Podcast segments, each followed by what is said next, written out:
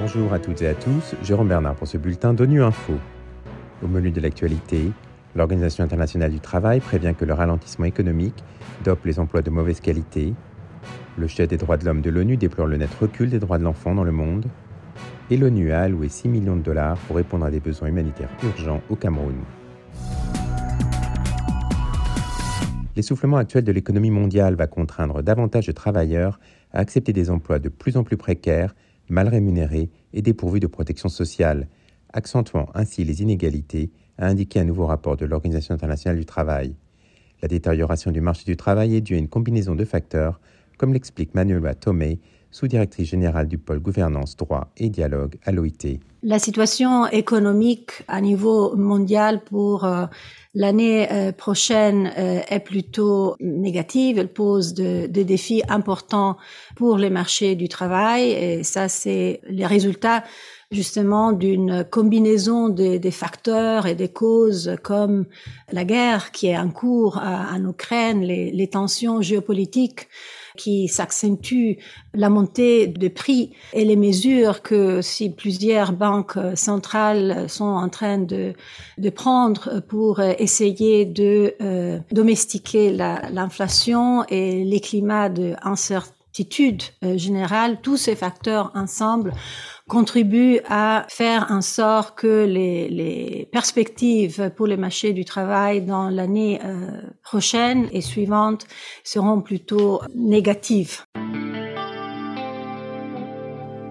Le chef des droits de l'homme de l'ONU, Volker Turk, a observé lundi que les droits de l'enfant sont en net recul dans le monde.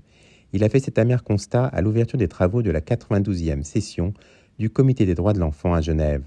Selon le chef des droits de l'homme, la pandémie de Covid-19, les conflits et autres crises humanitaires et les changements climatiques ont terni plus encore la situation. On l'écoute.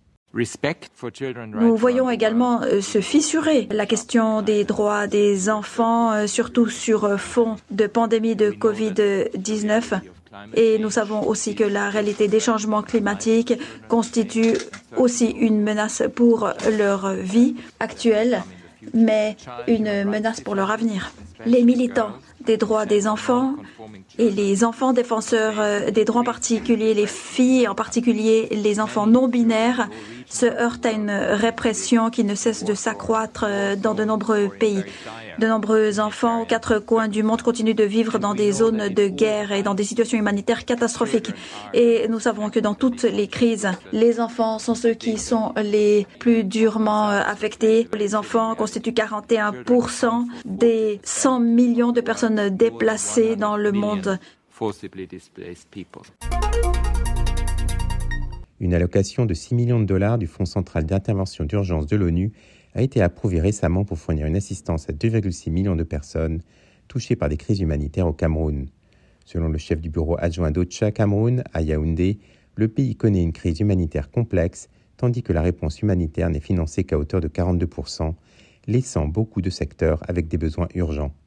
David Sibonga revient sur la situation qui prévaut au Cameroun au micro de Christina Silvero. Le Cameroun continue à être affecté par euh, trois situations humanitaires complexes. Il y a d'abord les conflits au niveau du bassin du lac Tchad couplés au changement climatique dans l'extrême nord du pays. La deuxième situation euh, humanitaire, c'est euh, la crise dans le nord-ouest, south-ouest, qu'on appelle crise des nosos, donc c'est la crise anglophone.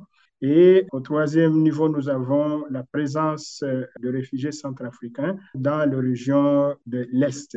Tout ça combiné, euh, ça crée une situation humanitaire assez complexe avec euh, des mouvements de population, avec des besoins dans beaucoup de secteurs de la vie humanitaire, notamment le secteur de l'insécurité alimentaire, le secteur de la nutrition, des abris, mais aussi le secteur de la protection. Et nous avons eu cette allocation du CERF de 6 millions. Et ça, c'est ouf de soulagement pour les populations qui sont dans le besoin dans les régions du nord, extrême nord, du nord-ouest et sud-ouest du Cameroun.